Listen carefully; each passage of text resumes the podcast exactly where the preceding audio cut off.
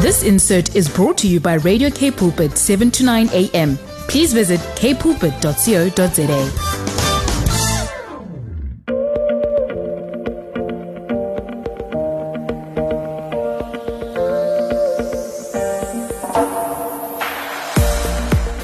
just want to welcome everyone that's tuned into Radio K Pulpit. This is Alana Willifee with my program called Body Matters. I hope you all had a great week that just passed. Um, at the moment, we are busy with um, a four part series by Rushan Naftali, which is my guest speaker today. And she has written a book called I Believe in You. So we are going to be discussing um, how to overcome in a disorderly world. So we were busy the last three weeks. We have covered.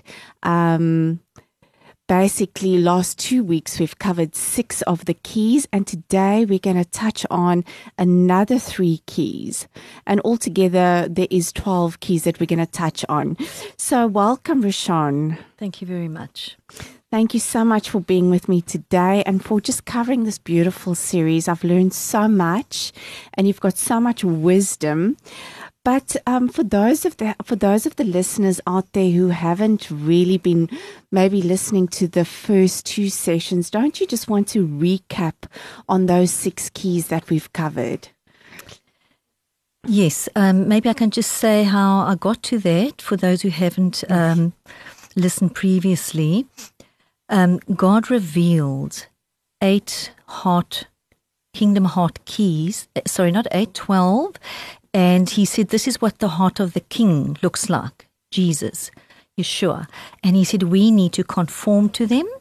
And um, so, what we've covered so far is the first one is to be passionate for intimacy with the Lord. If you are passionate for intimacy with the Lord, then the next door opens for you, which is the second key called commit to conform to the character of the Son, and that character's wisdom. And then if you have committed, then you are enabled to surrender, which is the third key to surrender your will unto the Lord's. Now, once you've surrendered your own will, you are able to discover and walk out in your calling, which is the fourth key. The fifth key is the word that you now need to apply. So, in other words, not to be just a knower of the word, but also a doer of the word. Key number five. And number seven, no, sorry, number six is once you've known what your identified what your calling is, you now need to use the word and then go out um, in obedience unto the Lord. So you need to be able to hear, listen, and obey the voice of the Father. So those are the six that we've dealt with mm. up till now. Okay, so Sean, we're going to touch on key seven today, and that is receiving revelation from the Father. So share a little bit about that. Um, we first need to understand what the word revelation means, and it's basically to disclose an unknown fact. God discloses an unknown fact, a truth, in other words. It's like revealing a heavenly secret. And um, it's, a, it's like the Father sh- shares his mind so that he can instruct us. Mm. So Think about it when a person shares a secret with somebody else, he doesn't declare it off the roofs, but he comes close to someone and he shares it in private. And that's what God does. He calls you into the corner of intimacy and says, Come, I want to share something with you. And it's only for your ears until I tell you when you need to share it. So, God will reveal his secrets to those who are faithful to him. He hides himself mm. deep inside of you, and he wants you to come and delve within your own heart and to find out what is on his heart. It's all about communicating one on one with him. But the key is you need to go into a private place alone with Him because in this world, which is so disorderly and so lawless, there are far too many things that dis, um, distract us. And we need to fight for that private time with the Lord. So if you think of um, Luke 22, Jesus got together with his disciples at a particular hour, an appointed time in the upper room. And the upper room is that private room. So it was at a particular time. It is at a particular time that God shares secrets with his people. And in this case, Luke 22, what did Jesus share? He told them, I'm going to go, I'm going to go away. Hmm. And he said, Come, I want to serve you here at the table. Who's the most important one? The one that serves or the one that sits at the table? He says, Come, I want you to serve because I'm conferring the kingdom to you. Do as I do. Sure. Do as I do. Hmm. So that was a secret that he shared with him and says, You know what? I came to earth not to be served so much as to serve. Hmm. Mark, or uh, yeah, it's Mark 10. I think a lot of us get that wrong. We think, no, once we, you know, pastor or whatever, we think we are out there to be served by mankind, and it's it's the other way around. The higher you move up in spirit, the more you become servant. Okay, so that's about um, sharing secrets. So this is my story, which I'd like to share. Um, what I'm going to share is how the Lord revealed the Kingdom Heart blueprint to me. Okay, in 2002, God took me up a secluded mountain, and um, very few people go to this place. It's a, it's a, in, uh, it's a, in hiding. It's a hidden uh, mountain, and He revealed twelve places to me while I was climbing. He stopped me for 12, 12 times while I was climbing. And every time when I stopped, he revealed one of these keys, which we are busy with at the Sure. moment. Hmm. I did not know what he was talking about. I wrote it down in a book, in a literally in a little black book. And I put the book in the cupboard. That book lay there for four years. And then God said to me one day, Go and get the book out of the cupboard. This is the core of your ministry. Wow. Sure. So, had God, had I taken that information and if I was reckless and I ran up front ahead of God, I would have shared it, number one, with the wrong people, and number two, out of timing. Because your audience has to be ready for what mm-hmm. you need to share. So sometimes God will give you, dear listeners, something, and you might be frustrated, thinking, but for who is this and when? And I want to tell you that's my story. And it was literally um, five years later. In other words, I got the message in 2002. 2007 is when I started sharing these keys. So I've been sharing it for 14 years to very selective audiences. So when God gave these this blueprint to me, he said, Your mandate is 2 Timothy 2, verse 2. It says, Go and share what I've taught you with other reliable people. So, whatever I'm sharing here over the radio, the, well, you know, all the four sessions, um, my heart is for whatever you can get out of this, whether it's one key or two keys, take it and go and share it with somebody else. God gave me what I shared last time was that God gave me, um, through a, a, a, gentleman, he gave me um, a picture. And on this picture, it was a picture of a mountain. And it says, Don't pray for the mountains to become smaller, but for the climbing to be easier. And this is what life is about. We are in a tough world out there. We cannot run away from mm. it. We have to go through it. And we do that by by climbing over all the hurdles that come our way. And the higher we climb, the better view we have.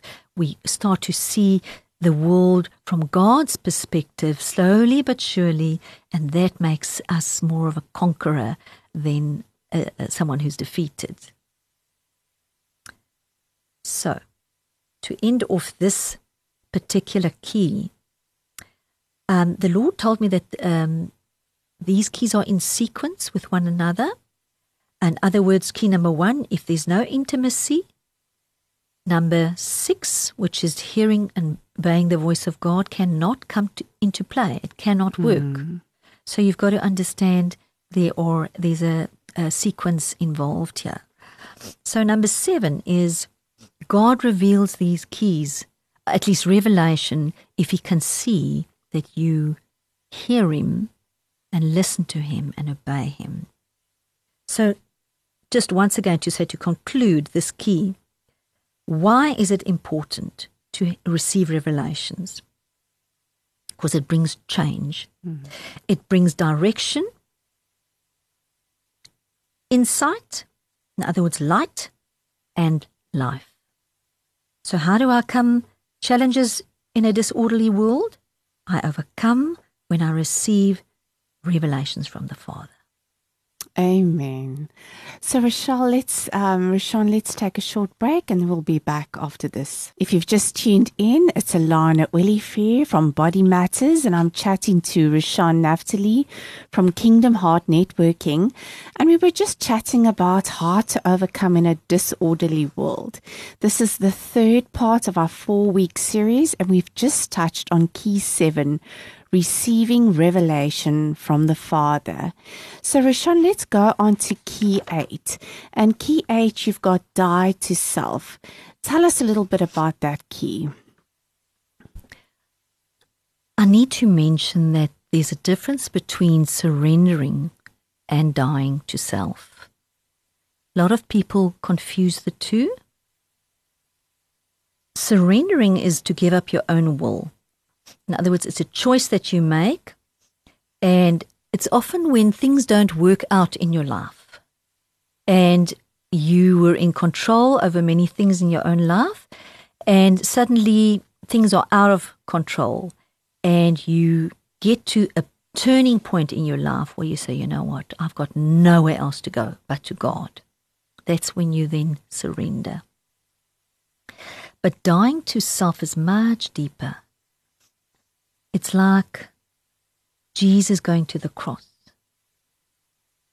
So when you're stuck in a situation, it's a very lonely, painful road which Jesus had to endure before going to the cross. No one could help him, it was just him and God. Now, sometimes God keeps you in a situation until you agree to go through it but it will cost you a price. Now, Jesus said, Oh, Father, please, can you just take this cup away from me?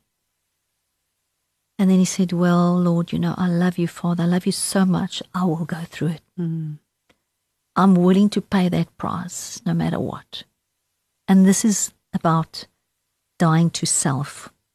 Um, you will find on that road you might even lose friends It'll feel as if you've lost your identity, you'll feel rejected, you might be falsely accused, you're really humbled, you feel as if you're literally dying within. So, to explain this, I'm going to share my story, and uh, I call it Yielding in the Pigsty. You know, a God is sovereign.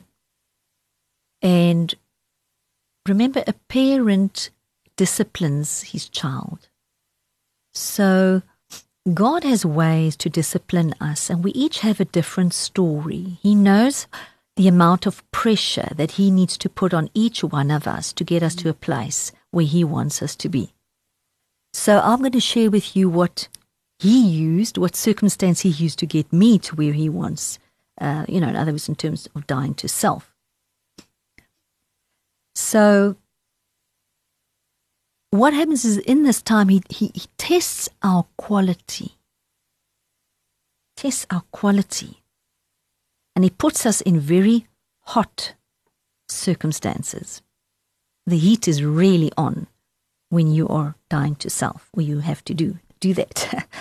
So this was in 2001 and um, God overruled my own plans and ideas, but He never deserted me for one moment.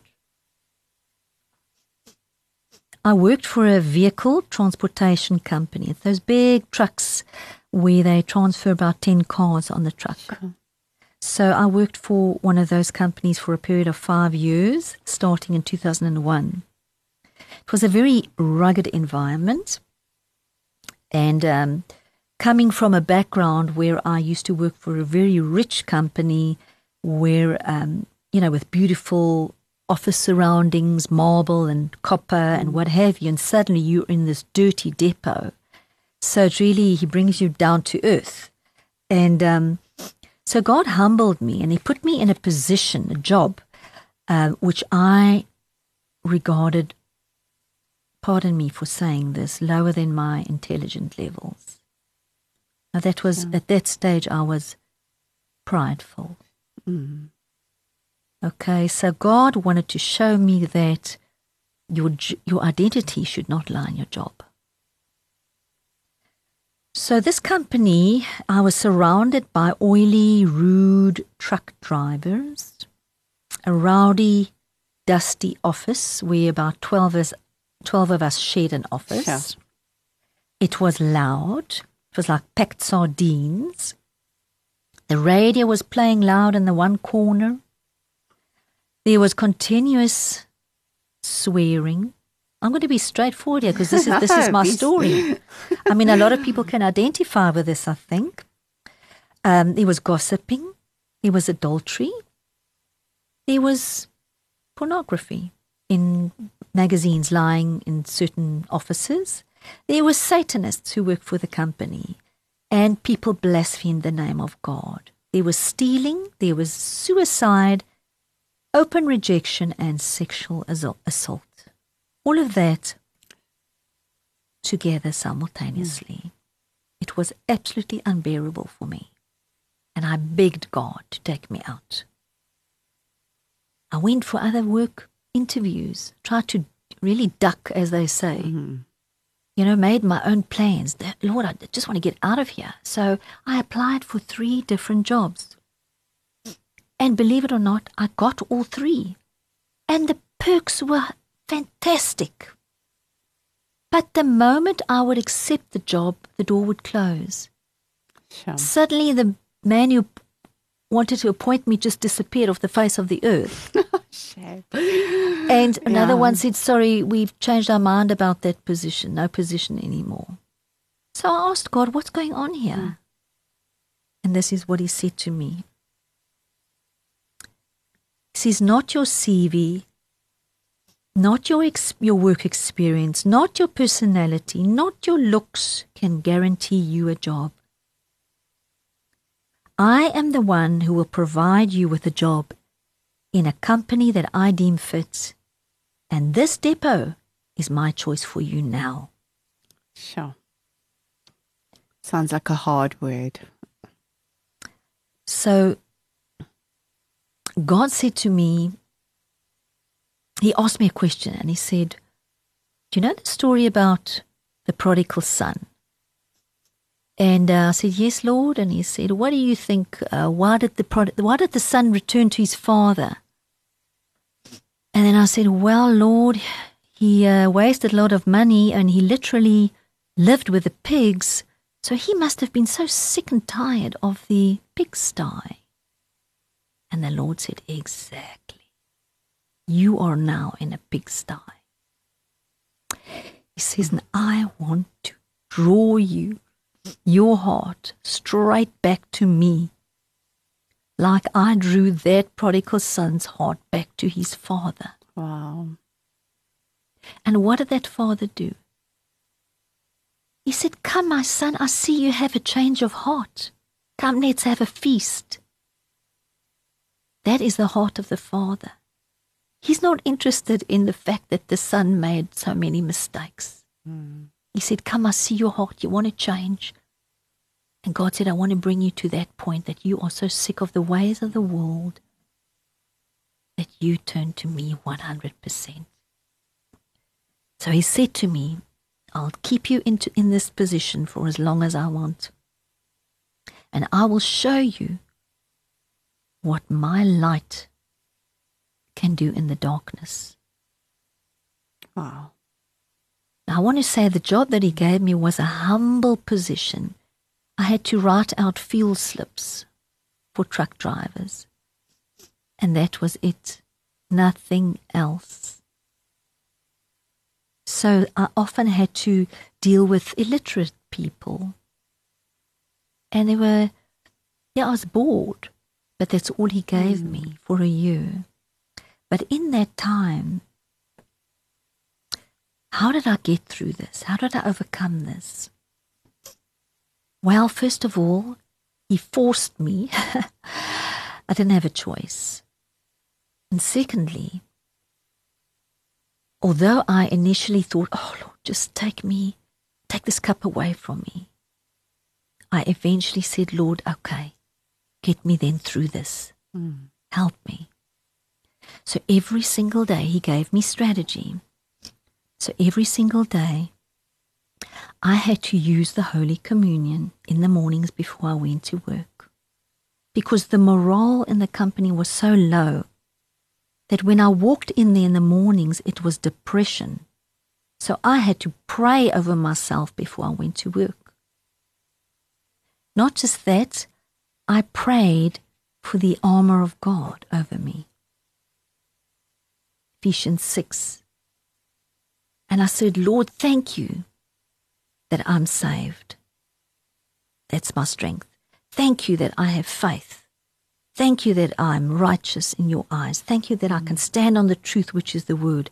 And Lord, I'm ready for whatever you want to do through me. That's what I did for a full year.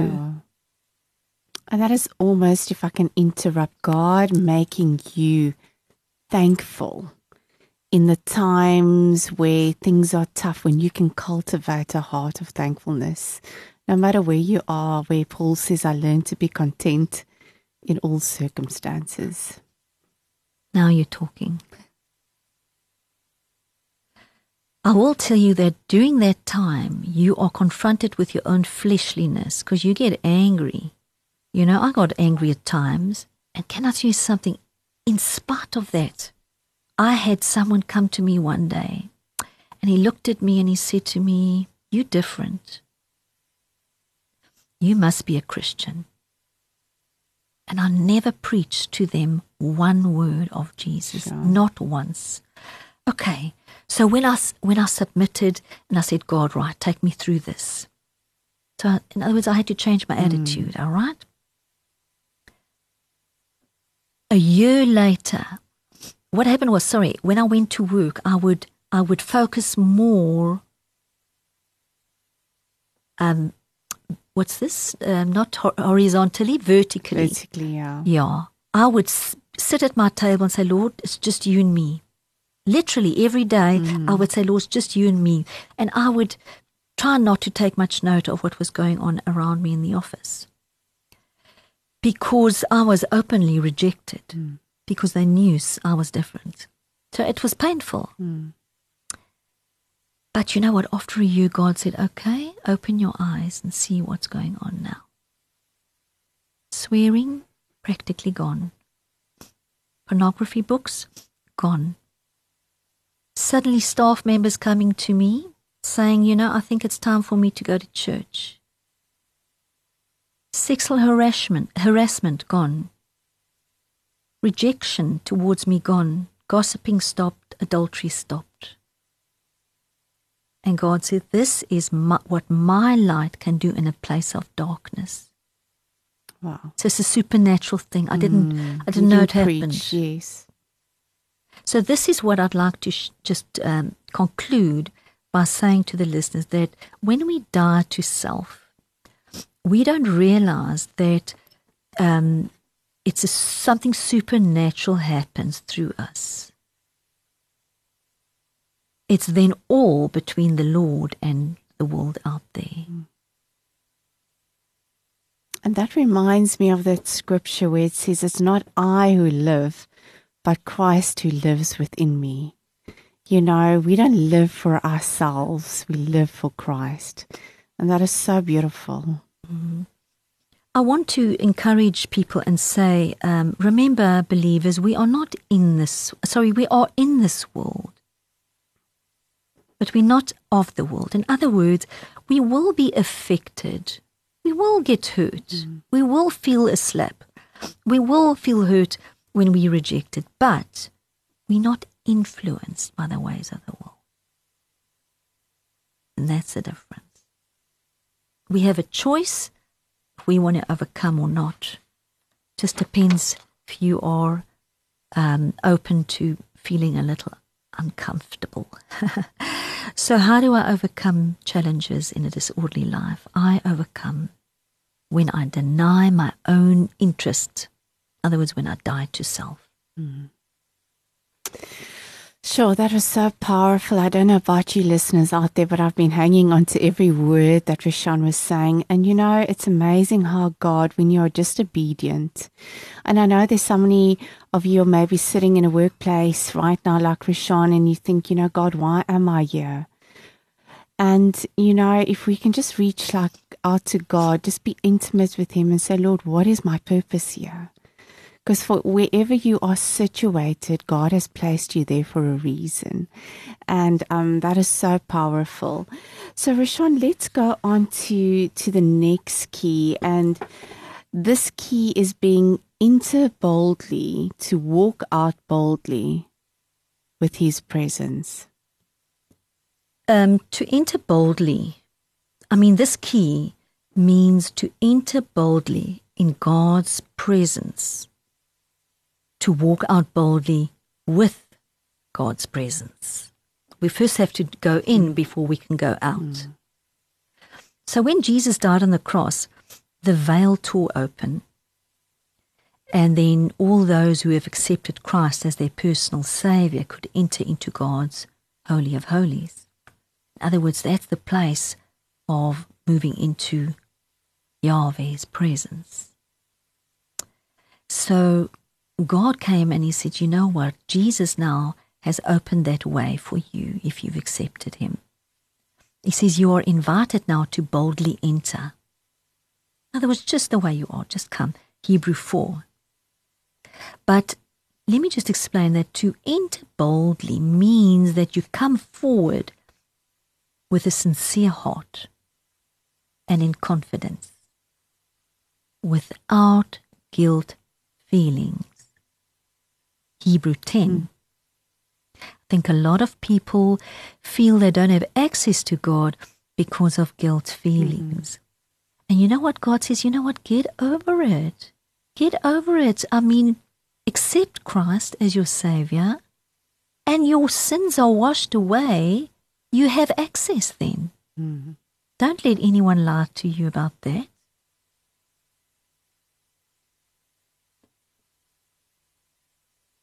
So let me share my story.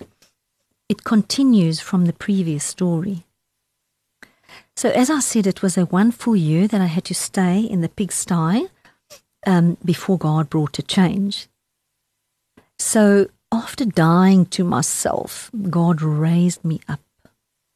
He promoted me physically in a, in a position.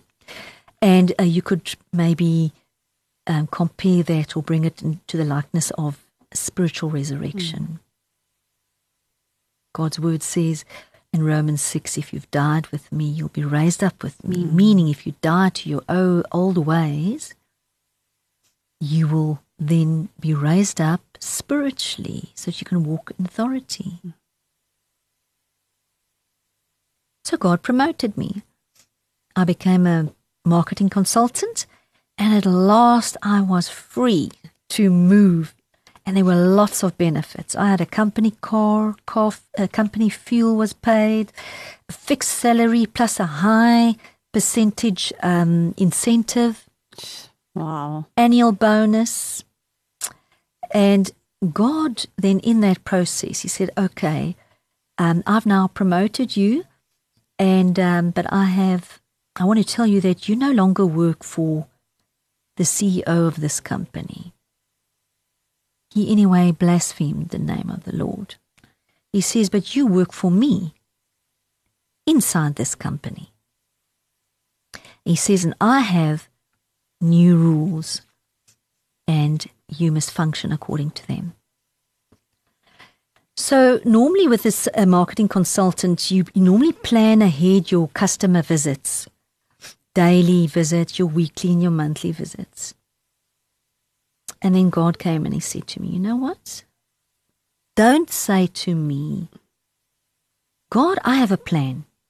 Come along with me. He says, No. You must say, God, what is your plan and where do you want to take me Sure. today? Mm. So it's a daily thing. Yes. Daily, I had to ask him that. He said to me, no more weekly planning, monthly planning, daily.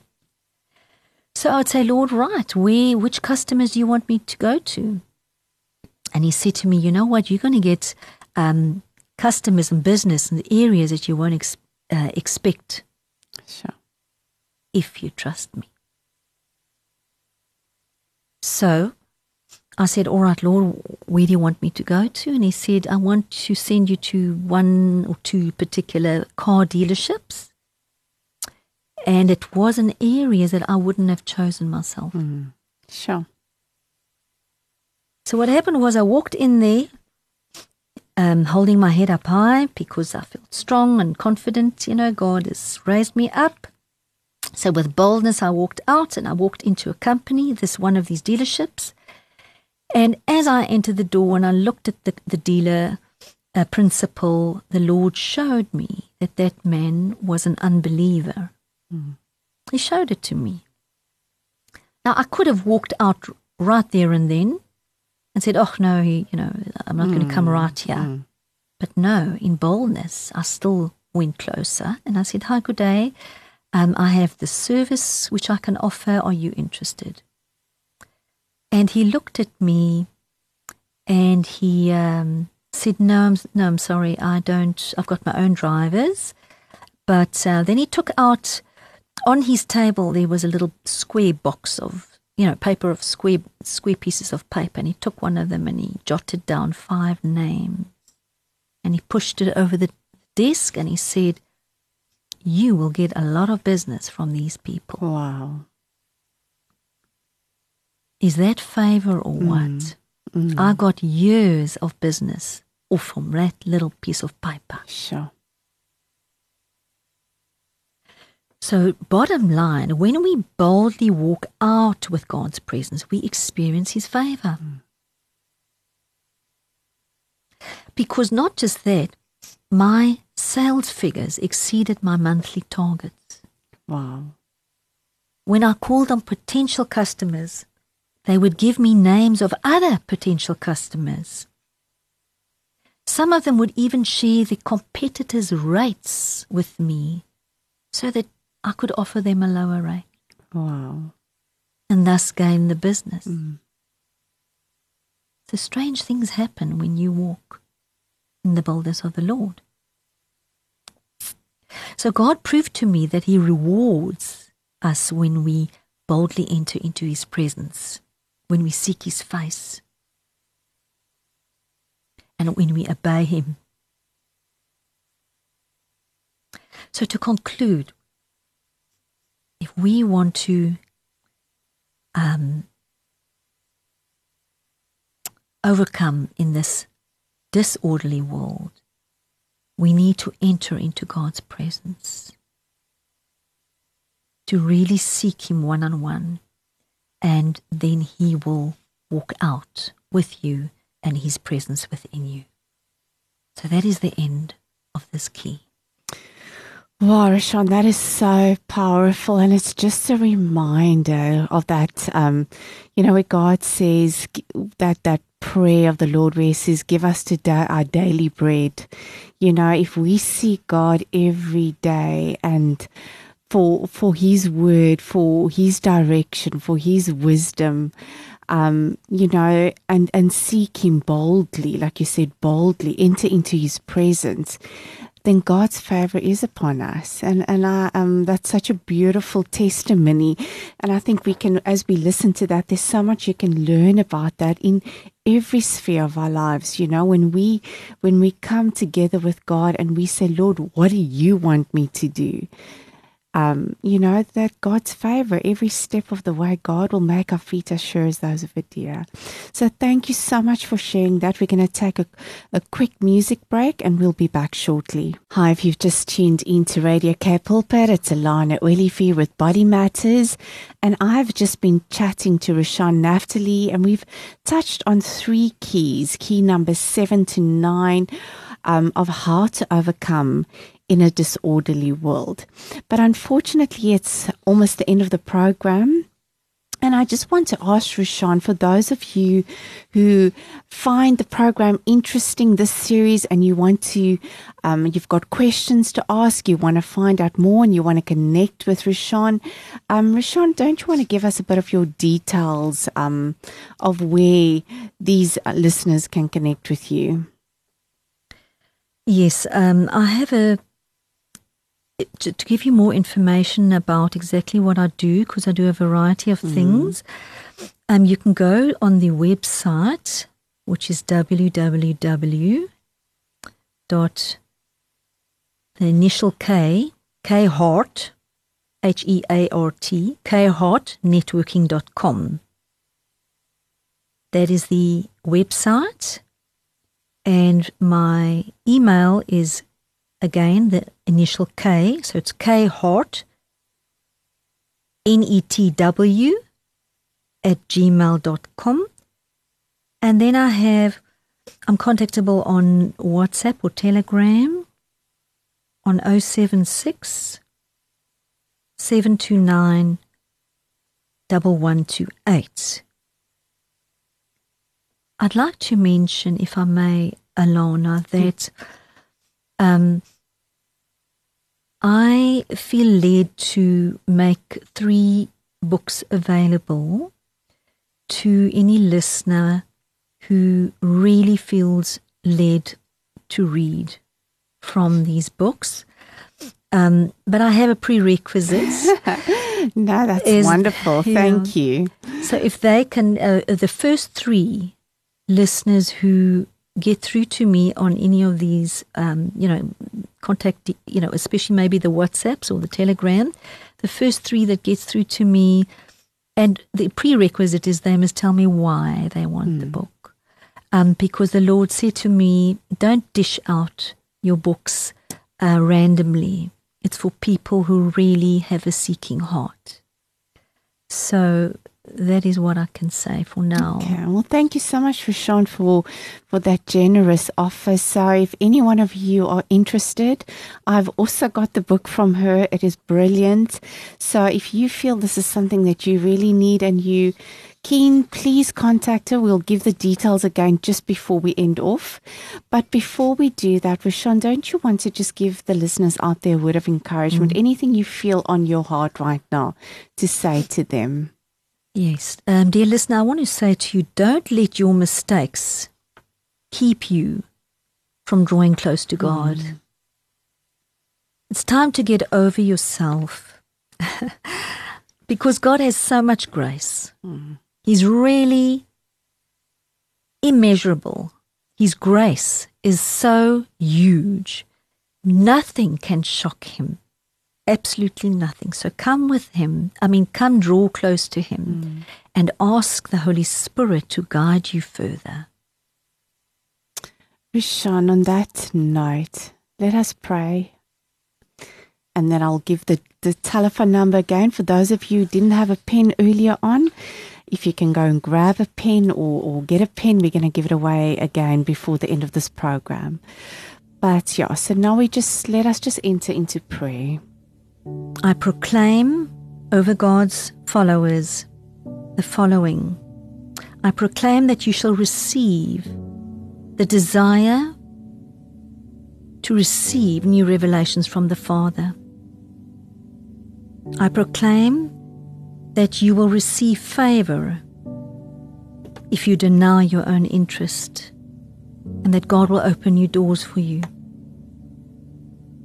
And I proclaim that you will walk in all boldness and victory. Amen from my side. Amen. Thank you so much, Rashawn, for sharing those amazing keys and just sharing part of your testimony that's you know god's been so faithful in your life and and teaching you these principles so thank you for teaching us these principles too um, would you just give your telephone number again for those who didn't have a pen or something to write it um, please Yeah, it's 076 729 1128. 076 729 1128. And I also just want to mention I prefer uh, messages in writing. Please, thank you. Okay, thank you so much. So, if you're interested, you need to get onto the phone and WhatsApp um, as soon as possible. So, thank you so much, Rashawn, for sharing with us. And yes, so I will see you all again next week. And next week we're going to touch on the last um, series on and the last three keys and of this program. So please join us again next Saturday at the same time. Looking forward to, to hearing from you and have a blessed and beautiful week. From me, Alana Willifee. Goodbye. This insert was brought to you by Radio K Pulpit, 7 to 9 a.m. Please visit kpulpit.co.za.